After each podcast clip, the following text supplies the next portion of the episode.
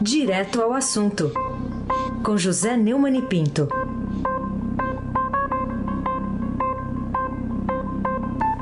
Todos os dias, neste horário, nós temos a participação, esperada a participação dele aqui no Jornal Eldorado, de José Neumann e Pinto. Lá, Neumann, bom dia! Bom dia, chefe da família Bonfim, a família de Isadora e Alice. Bom dia, Diego Henrique de Carvalho. Bom dia, Almirante Nelson. Oi, bom dia, Prêmio Vanderlei. Bom dia, ouvinte da Rádio Eldorado 107.3.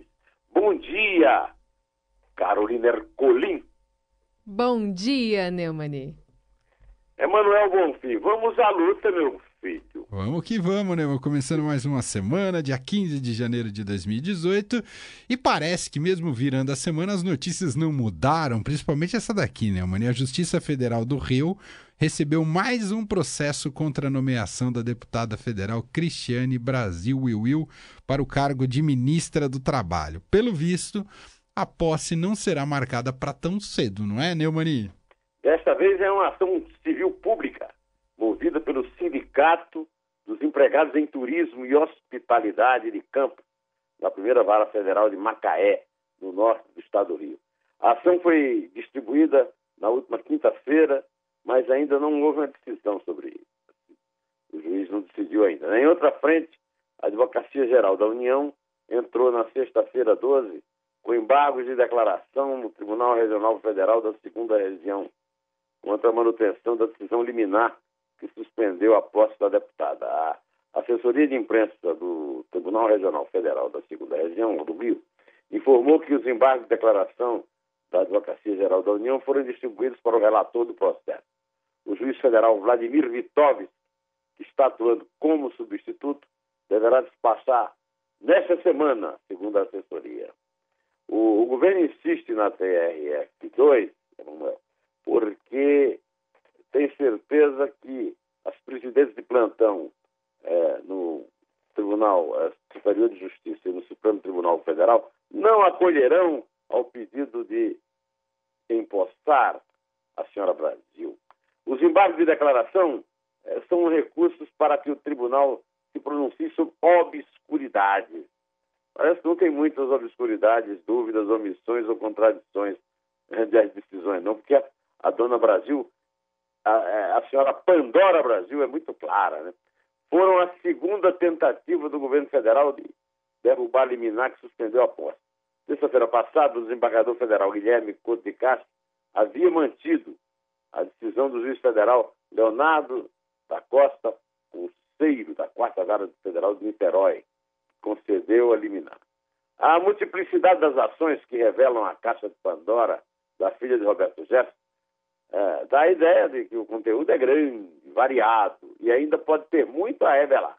Também dá a ideia da necessidade de que o governo tem de contar com o partido do qual o pai da escolhida é o dono na votação de projetos de seu interesse no Congresso, principalmente a reforma da Previdência, apesar do desgaste imenso. Cada um sabe onde dói seu calo, Carolina Ercolim.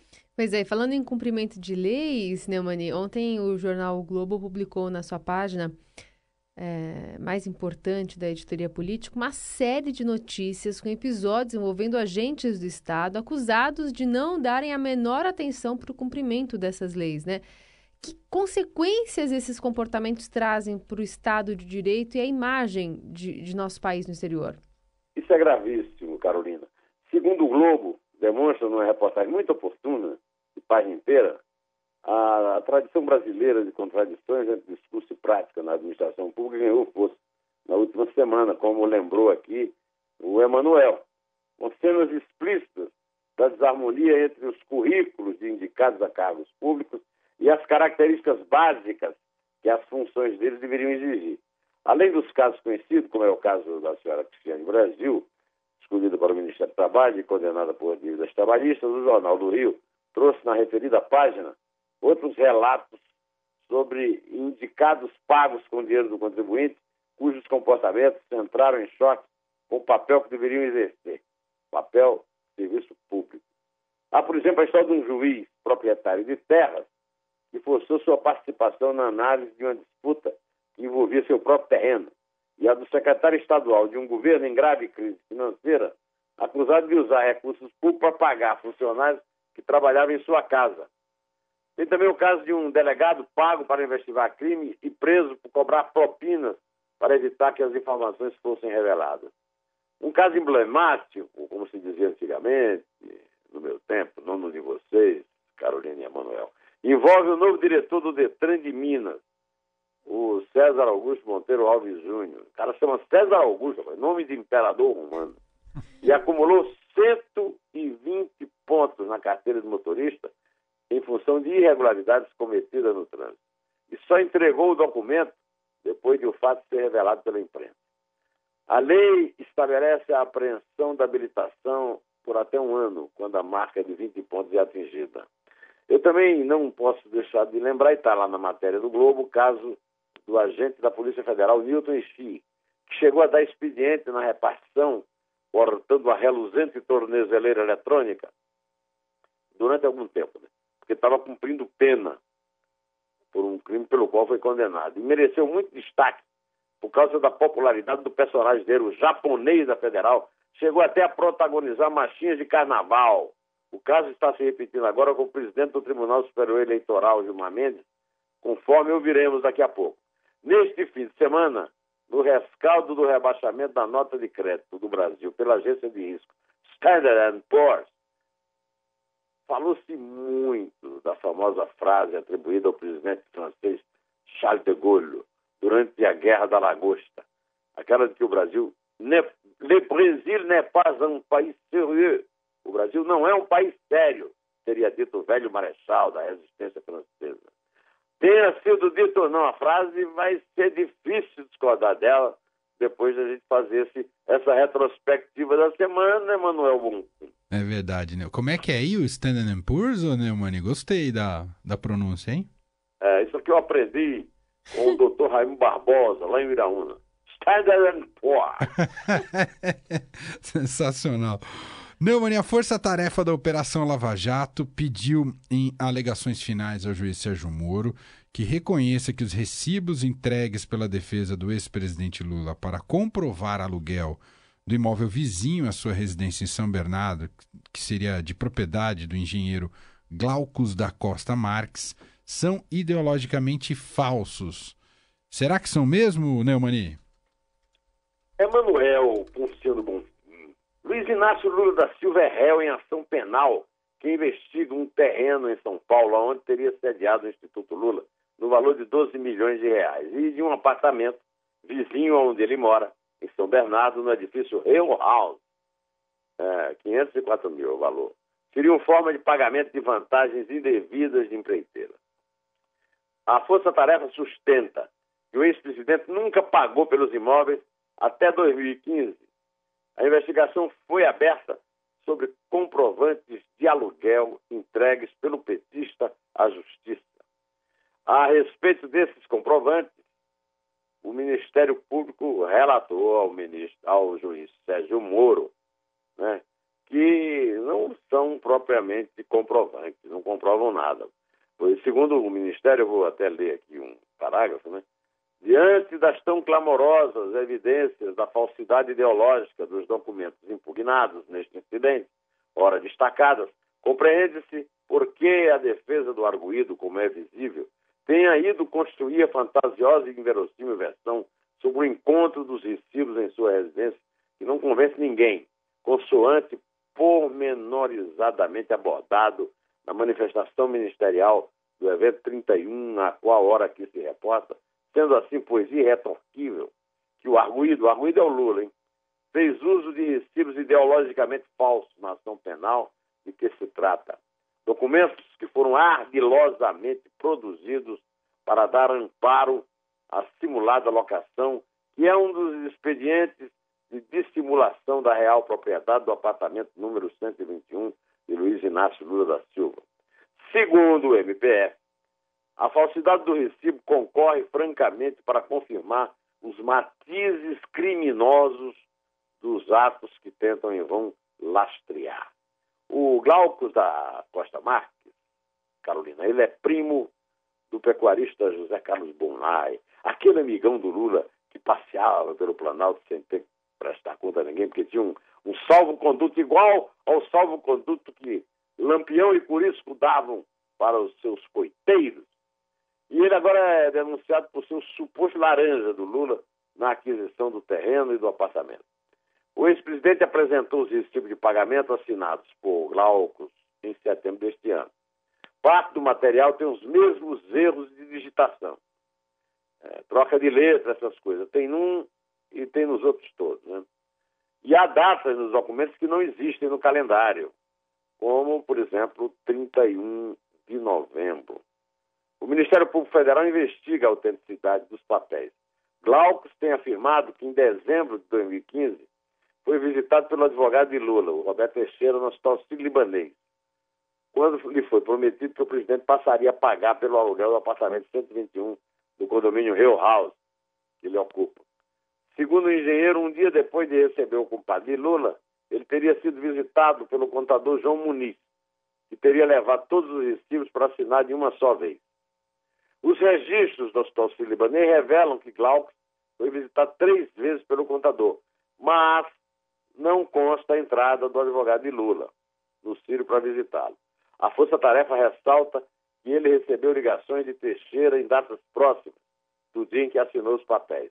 Glaucus afirma que os registros do hospital são falhos e reitera em vários testemunhos que foi visitado por Teixeira. Acontece, Carolina, que mesmo que fossem autênticos, esses recibos, na minha opinião, nunca teriam grande valor para provar que Glauco seria mesmo o dono do apartamento, como a defesa de Lula alega. Hoje, você, quando você faz um negócio desse de aluguel, por exemplo, é, você tem transações bancárias, paga boletos, o Banco Central tem registro dessas transações. Não assina um recibo, além do mais, no dia 31 de novembro, não é isso? o tipo desse negócio hoje é muito fácil de, de, de conferir na movimentação bancária. Movimentação o dinheiro saiu de uma conta, entrou em outra conta. Isso tudo é registrado. Né? A repetição de erros de digitação e emprego de datas inexistentes no calendário gregoriano complicou mais o trabalho de defesa do Lula na prática conduzida pelo compadre do ex-presidente, Roberto Teixeira, que é sogro do advogado Cristiano Zanin Rodrigues, que é o titular lá da ação. Né? Trata-se de um trabalho porco, para dizer o mínimo, além da pilantragem denunciada por esse tipo de falsificação. Ela não é, Carolina? Ercolim. É isso. Aliás, falando ainda do PT, queria que você falasse sobre o que a presidente nacional do partido, a senadora Gleisi Hoffmann, acabou publicando aí nas redes sociais, é, de uma mensagem em que dizia que Lula havia sido homenageado na Alemanha. Que gafe foi essa, Neumani? De fato, a senadora uh, circulou nas redes sociais uma foto, e a foto é, tinha uma faixa, e essa faixa provocou um engano nela, porque o torcedor que estava atrás da faixa pôs o braço na frente do. do a letra C é, era desenhada de forma quadrada e o braço na frente eliminou o braço de cima. Então, é, é de fato, ficou parecendo né, é, que, em vez de estar escrito Luca, que era o fato, é, parecia, você podia ler Lula, né? Então a senadora recebeu a foto e fez a leitura de que os torcedores do Bayern de Munique levantavam a faixa em que estava escrito Força Lula. Ah, talvez a, a senadora ainda não tenha sido devidamente advertida que na Alemanha não se fala italiano. Força é uma palavra da língua. Eu tenho três netos em italiano e a minha neta mais velha, Estela, de 10 anos, ela adora me corrigir, corrigir meu, meu italiano macarrônico em todos os sentidos. Né? Mas eu sei que a palavra. Eu não sei alemão, mas força em alemão não é força. Força Lula, em homenagem ao ex-presidente. Na verdade, a faixa dizia Força Luca. Homenageava o torcedor italiano Luca Fanese. Assim, o tweet de Gleisi chega a ser. Vocês estavam rindo aí, né? Muito mais ridículo do que você não saber italiano e alemão, ou não saber que na Alemanha não se fala italiano, é você entrar numa gelada dessa. Bom, escuta só aí, o, o, Carolina e Emanuel. Show de torcida. Um apaixonado por futebol, como arroba Lula pelo Brasil, merece mesmo o carinho e a homenagem de torcedores do mundo todo. Exibi esta imagem que mostra uma faixa. Força Lula na torcida do Bayern de Munique. Ontem, na partida contra o Bayern Leverkusen, pela língua alemã, pela Liga Alemã. Almirante, nós temos por aí aquele, aquele nosso querido rabugento predisposto a comentar esse tweet da mensagem da senadora.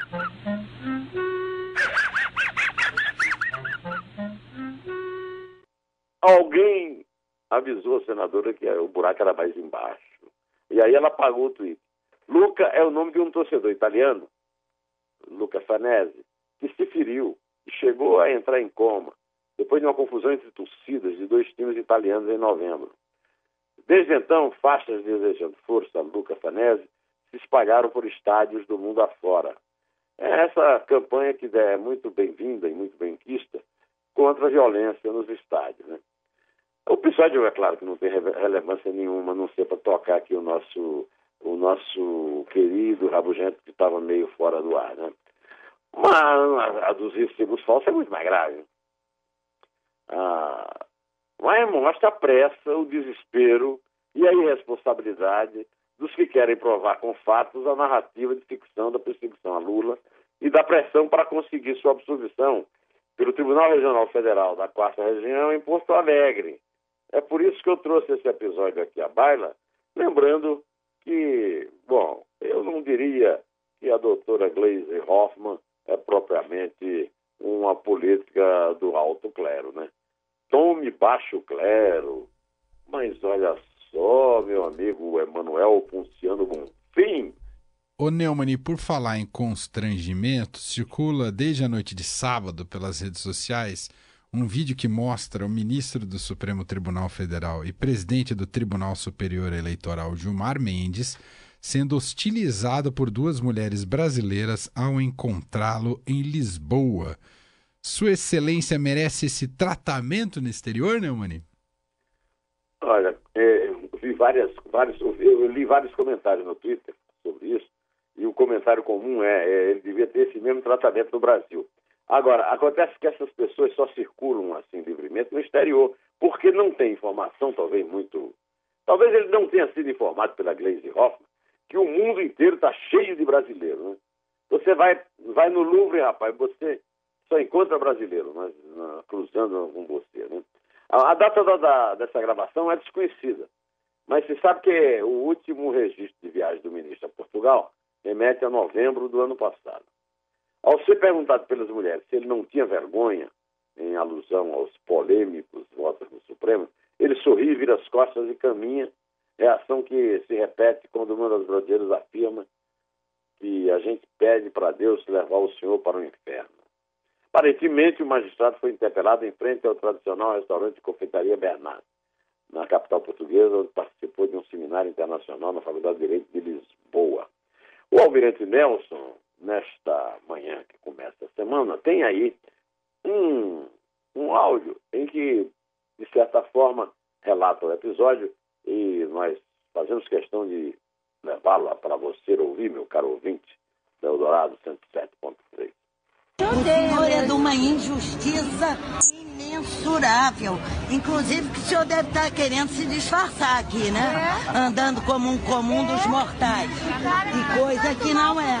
O senhor não tem vergonha na cara? que o senhor faz pelo país. Mas a gente viu o senhor de longe. De longe. Que vergonha. A sua cara ninguém consegue A gente pede pra Deus levar o senhor pro inferno. Isso é o fim do mundo.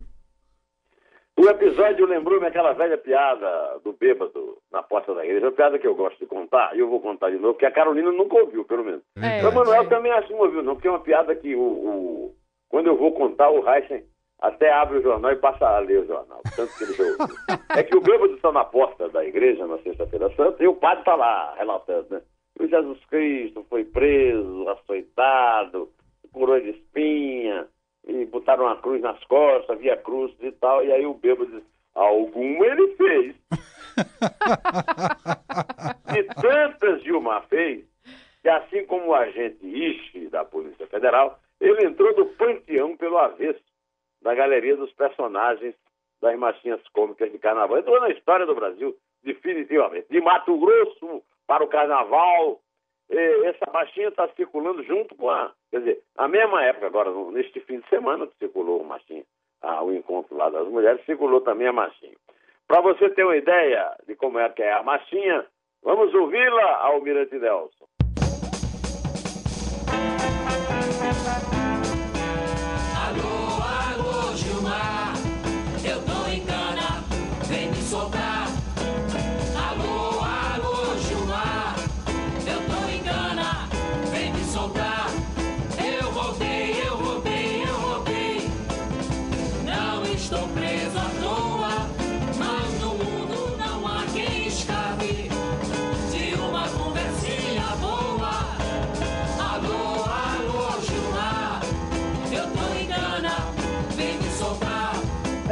Roberto Kelly, o rei das machinhas.